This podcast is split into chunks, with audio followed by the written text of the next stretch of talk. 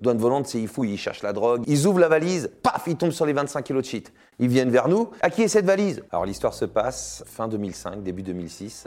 Je sortais de prison pour avoir creusé un tunnel dans les égouts jusqu'à une banque à Caen dans le Calvados. Et pour moi, la vie va commencer. Plein de bonnes résolutions. J'avais envie de monter sur scène, raconter ma vie avec humour et dérision et plein de messages et tout. Tout allait bien.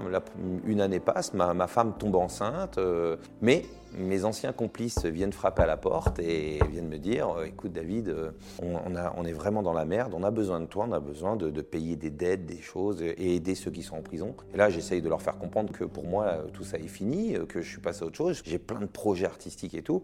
Mais là, ils veulent rien savoir. Ils me disent là, non, David.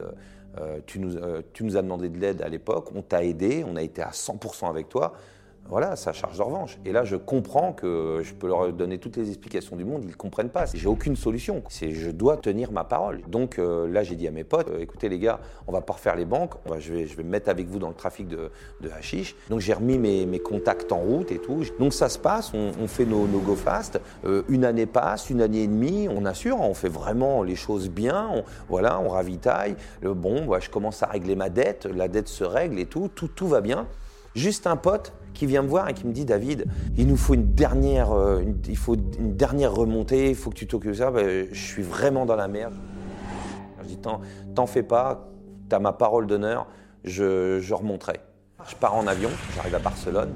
Il y a une tonne 5 dans le, hangar. Moi, j'ai pas besoin d'autant. Hein. Voilà, je sais que mes voitures vont arriver. On est là, nous, pour 400 kilos. Et j'apprends par des, potes que les, voitures se font péter à Bordeaux. Donc là, je dis comment je fais? Mes potes me, donnent un signal par code et ils me disent faut attendre minimum 10 jours.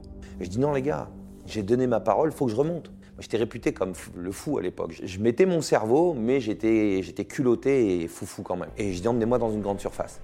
Il m'emmène dans une grande surface, j'achète une grosse valise. Il me dit Qu'est-ce que tu vas faire avec ça? Je dis Hop, on va dans le hangar. Je dis Remplissez la valise. Il la remplisse. 25 kilos de, de C'était vraiment la, qualité supérieure de hashish. Ça faisait à la revente 150 000 euros. Quoi. Donc euh, voilà, je suis dans ce hangar avec ces 25 kilos de shit dans la valise. Ils me disent Qu'est-ce que tu vas faire avec ta valise maintenant? Je dis Emmenez-moi à la gare. Elle dit Ah non, mais on t'arrête tout de suite. La gare, c'est impossible. Il y a eu les attentats en Espagne, ils ont mis des portiques, c'est comme dans les aéroports, toutes les valises passent, tu peux pas passer, tu passeras pas. je dis amenez-moi à la gare. Et donc j'arrive à la gare, effectivement, la queue, des portiques, euh, des policiers partout. Je fais tout le tour de la gare et tout. Je passe par les rails, par les rails avec la valise, mais j'en bave, tu sais, je suis là. Et je passe des, des, des, grillages, je passe la valise par-dessus les grillages, j'escalade, je, joue avec le, au loup avec le personnel, tout. Je passe derrière un pylône, un monsieur qui passe, il me voit pas, je repasse dans son dos, clac, clac. Et j'arrive dans le grand hall de gare. J'ai réussi, je suis dans le hall de gare. Maintenant, il faut monter dans le train. Et pareil, je vois les flics avec les chiens, tout ça, les trucs, tout ça. C'est vraiment. Euh, la gare est sous haute surveillance, quoi. Donc je joue au loup, tac, tac. Je me souviens, j'aide une petite dame et je, me fais passer pour son, petit-fils, quoi. Ah, mamie, alors, tout ça, nan, nan. Elle me regarde, tu sais, elle est étrangère, elle se demande qui je suis. En plus, j'ai toujours aimé aider les gens, quoi. Tu vois, je suis, je suis pas un pourri, quoi. Tu vois, je, l'aide aussi. Ça me faisait plaisir d'aider cette dame. Et puis en plus, elle me sauve. Et voilà. On monte dans le train.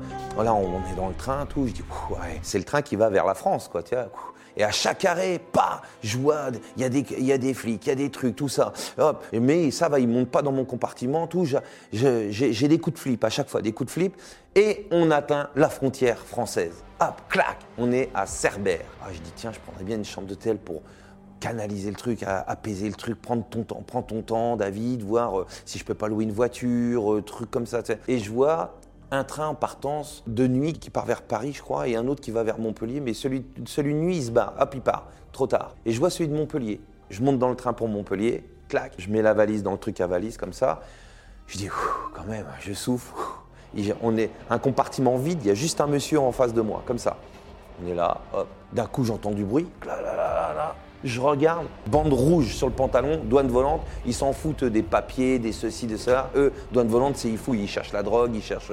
Voilà. Ils fouillent, ils cherchent, ils ouvrent la valise, paf, ils tombent sur les 25 kilos de shit. Ils viennent vers nous, clac, ils viennent. À qui est cette valise? Euh, bah, il y avait un gars là sur le, sur le quai là, qui faisait des allers-retours comme ça. À mon avis, c'est à lui, il était là. Parce que j'avais effectivement vu un mec qui, faisait, qui était chelou avec son hostile noir. J'avais tout de suite détecté que ce mec-là était chelou. Je dis, ouais, il y avait un gars là, chelou, une hostile noire. Ah, dia, c'est lui, on le connaît celui-là, on le connaît. Ils viennent vers le mec qui est en face de moi, il lui serre la main. Ça va, frère? Un policier en civil qui rentrait chez lui. Je dis, laisse tomber. Moi, ils me prennent mon nom. Et là, euh, je mon nom, vous êtes sûr que vous voulez mon nom? Ils prennent mon nom, David Desclos. Ah, monsieur, vous allez venir avec nous hein, quand même. Ils me mettent en garde à vue. Moi, je fais ma dépôt. Je dis Moi, voilà, j'ai créé une marque. euh, j'ai rencontré un, ami qui, m'a présenté le responsable des magasins Cortel Inglés en Espagne. Ce qui est vrai. hein, j'avais Tout ça était vrai. J'avais créé une marque de fringues. J'allais pas comme, un, gogol en Espagne. J'avais vraiment des rendez-vous. Tout était carré et tout. hein. Ils analysent tout ce que je dis. Je sais que, je sais que je suis mort quand même parce que j'ai un gros casier. Voilà, ça va être dur. La bataille va être dure. Mais là où c'est encore le plus dur, c'est que le lendemain matin, ils me sortent de la geôle, ils m'amènent dans un bureau, ils me mettent en confrontation avec le mec de l'Austin, ils l'ont retrouvé. Je dis, c'est pas possible. Et là, je m'assois, le gars, il est en panique, il est là. En fait, c'était un passeur de clandestins. Il faisait était connu pour passer les clandestins. Donc, euh, il le connaissait très bien. Là, il me dit, David, attention, suivant ce que tu vas dire, il vient avec toi au ballon, quoi. Et là, moi, j'ai des principes. Il est hors de question que j'emmène quelqu'un qui a rien fait avec moi. Et là, moi, sur ma dépôt, là, je dis, euh, je serais un menteur de dire que la valise est à lui. Donc le gars, il s'effondre en larmes, il me dit merci, merci. Je dis merci. Donc il, il sort, il est relâché, il est relâché, et moi, je hop, mandat de dépôt. Qu'est-ce que c'est qu'un mandat de dépôt? Mandat de dépôt, c'est ils te mettent en prison euh, en attendant ton, ton jugement. Alors en matière correctionnelle, c'est 4 mois et renouvelé tous les 4 mois, tous les 4 mois. Et si au bout de 24 mois, ton dossier n'est pas fermé, eh ben, c'est soit tu dois être jugé, soit tu es relâché, tu peux être relâché. Mon avocat réunit toutes les preuves comme quoi j'étais bien en Espagne pour rencontrer le responsable des magasins Corten Inglés. Je me bats pour, pour essayer d'avoir une liberté provisoire. Quoi. Euh, voilà, j'ai quand même ma femme et ma fille qui sont... Voilà, j'a- j'attends, j'attends, je suis, je suis un peu quand même euh, dégoûté. Et euh, au bout de 4 mois, je passe devant le juge. Voilà, je dis, moi, la valise, elle pourrait être à n'importe qui, elle n'est pas à moi. Je nie en bloc, cette valise n'est pas à moi. Donc le juge me dit, je vous laisse sortir en provisoire content, moi. Je rentre à la prison. Ouais, mais le, procureur a 10 jours pour faire appel. À minuit, au bout de 10 jours, s'il n'a pas fait appel, t'es libéré. On arrive au bout des 10 jours. Ah, je dis, je vais sortir, tout. Je commence à. Mais j'ai l'expérience. Je dis, ne donne rien tout pendant que t'es pas sorti. Attends. 23h40. La porte s'ouvre. Clac, clac. Déclos, greffe. J'arrive au greffe. Le procureur a fait appel. Je passe en appel, renouvellement de mandat de dépôt. 4 mois de plus. J'attends. 23h45. Déclos, greffe, appel, re 4 mois de plus. 23h48, cra, ah, greffe, appel. 12 mois de prison, appel, clac, 16 mois, appel, 20 mois, 24e mois. Je dis arrêtez, arrêtez là, arrêtez. Là, deux doigts de pas y aller. hein. J'avais ma femme et ma fille, moi je disais à ma femme, j'arrive, tu vois, euh, non, non, bah je viens plus. Et là, 23 heures, je m'en rappellerai toute ma vie, 23h50. Clac, clac. Déclos, greffe. Je suis à deux doigts d'exploser hein, dans, dans- une rage et tout, parce que là je le dis en rigolant, mais j'arrive au greffe, le, le- surveillant de greffe me regarde, il me dit Monsieur Desclos, le procureur ne fait pas appel, vous êtes libéré là à minuit. Waouh Il dit Mais dit, on est à Draguignan, il n'y a pas de train, pas de bus, pas de taxi, il n'y a rien. Vaut mieux que vous restiez là. Culot qu'il a, il me dit Vaut mieux que vous restiez là. Vous signez une décharge, vous acceptez de passer une dernière nuit en prison. Je dis Mais je signe rien du tout, rien à foutre, je sors. Mais il n'y a pas de train, il n'y a, a rien dans la ville. Je dis Je sors, je m'en fous, je sors. Il me donne mes affaires, clac, clac, clac. Je sors, je suis effectivement dans la ville, il n'y a rien. Et là, je marche, je marche, je marche. Et j'atteins l'autoroute et je marche sur l'autoroute, j'atteins un péage et je fais du stop. Une, une dame super gentille qui me prend en stop. J'arrive à Caen. Je retrouve ma femme et ma fille. J'avais pas je les avais pas vus pendant deux ans. Enfin, ils étaient venus un peu au parloir, mais c'était- c'était dur comme c'était. Et là, je vais vite fait voir mes potes et je leur dis les gars, je vous dois plus rien. Ils me disent non, David, c'est nous qui te devons. Je dis vous me devez plus rien. Je vous dois plus rien, vous me devez plus rien. On est quitte. Et on s'est serré la main, on s'est quitté en bon terme. J'ai pris ma femme et ma fille et et là, la suite, elle est encore pire parce que je reste un an en provisoire comme ça. Je passe au tribunal et là, le procureur demande 7 ans ferme et je prends 5 ans ferme. J'avais déjà fait 2 ans. Je sais que j'allais avoir un an de grâce et il me restait au moins 2 ans. Mais j'avais tout prévu, j'avais encore tout préparé. Je m'évade. Là, je pars en cavale. Je pars en cavale.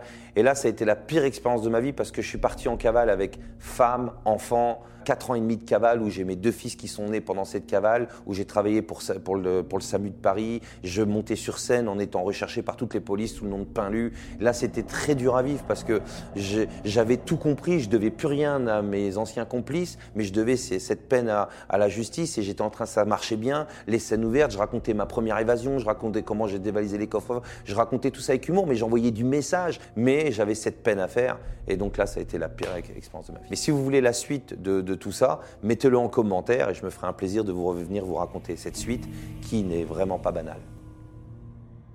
Alors, deux, deux questions que vous devez vous poser c'est premièrement ce pote que je devais aider, qui finalement j'ai pas pu aider. Hein.